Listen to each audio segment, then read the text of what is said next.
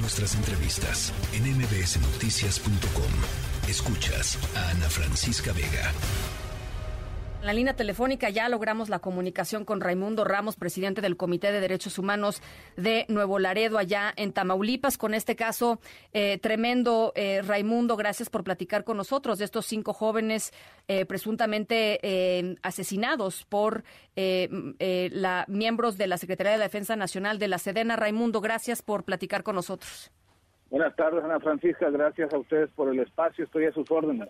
A ver, eh, una cosa importante tiene que ver con que la Sedena no ha aceptado, digamos, tener eh, información alguna sobre eh, las ejecuciones extrajudiciales que ustedes están denunciando. Eso no quiere decir que no hayan sucedido, simple y sencillamente es, un hecho que hasta el momento, digamos, no se ha reconocido. Solamente se ha reconocido el enfrentamiento que vino después entre los pobladores y los militares.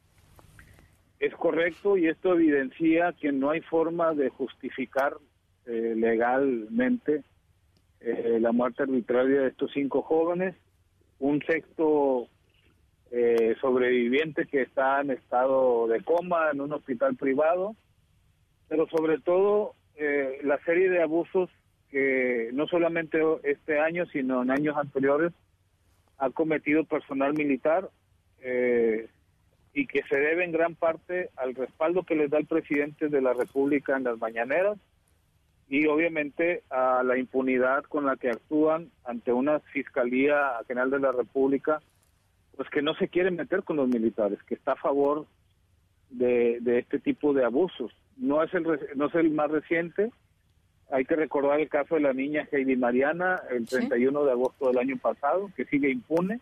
Que su abuela la llevaba al hospital, ¿no? Tenía un dolor de panza y, su abuela la estaba llevando al hospital y luego ah, en octubre dos mujeres también que estaban secuestradas mueren arriba de una camioneta con civiles armados. Estos a su vez son acribillados por militares aquí en Nuevo Laredo.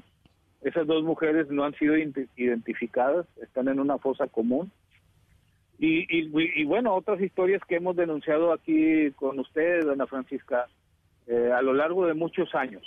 Entonces, este este hartazgo de la gente de Nuevo Laredo pues se vio manifestado el domingo en, la colonia de Acabazo Lerma, porque ya es mucha la impunidad con la que actúan estos militares, violando uno de los protocolos que ellos mismos crearon, que es el, manual de uso de la fuerza, cuyo cuyo protocolo tiene como finalidad salvar vidas, no no acabarlas, ¿no?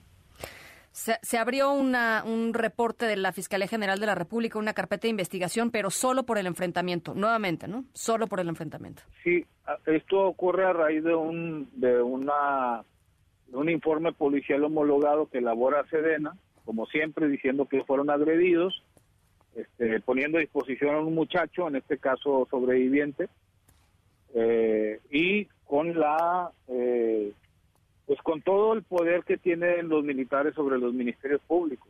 Eh, entonces, por eso hay una carpeta. Afortunadamente, el día de hoy a las 10 de la mañana se, han estado presentando los familiares de las víctimas para solicitar la entrega del cuerpo y también para querellarse legalmente en contra del personal militar. De seis víctimas tenemos ahorita eh, cuatro querellas ya formales. ¿Qué implican estas querellas, Raimundo? Que se abra una carpeta de investigación por separado, que se investigue desde la perspectiva de víctimas al personal militar y que los abogados del Comité de Derechos Humanos que están acompañando a las familias nos, se nos permita conocer la, la versión de la autoridad, una versión falsa, alterada, y nos permita también aportar pruebas, como son dos videos que ya, que ya tenemos en nuestro poder, que ya se están analizando, para demostrar que los jóvenes en ningún momento agredieron al personal militar, en ningún momento eh, tenían en su poder armas de fuego y que en ningún momento los militares estuvieron en riesgo de perder la vida como para reaccionar de manera desproporcionada en contra de cinco o seis civiles eh, desarmados. Esos, esos videos, ¿quién los grabó, Raimundo? Eh, son, son videos de homicidios particulares cercanos al lugar de los hechos.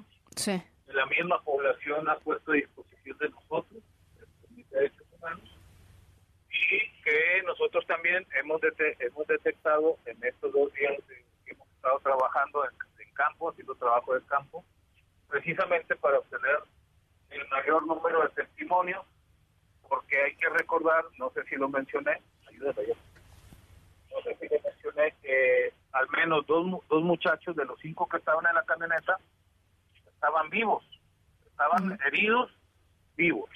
No, no sé. tenemos la certeza de que fueron rematados con disparos en la nuca ahí mismo. En lugar de prestarles auxilio, pues decidieron borrar todo tipo de huellas, como ellos dicen.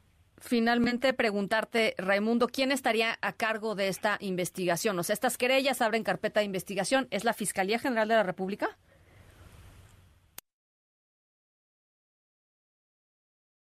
Comunicación. Siempre es complicado eh, platicar con, con Raimundo Ramos, siempre está eh, de un lado para el otro. Por supuesto, le vamos a hacer llegar esta, esta pregunta a él y al ratito eh, pues les, les informo sobre la respuesta. Me parece que es muy importante pues esto, quién es la autoridad encargada o quién sería la autoridad encargada de eh, realizar o de encabezar esta investigación eh, para esclarecer qué fue lo que sucedió eh, y por supuesto estoy segura que en los próximos eh, días estaremos viendo esos esos propios esos videos que nos cuenta Raimundo Ramos.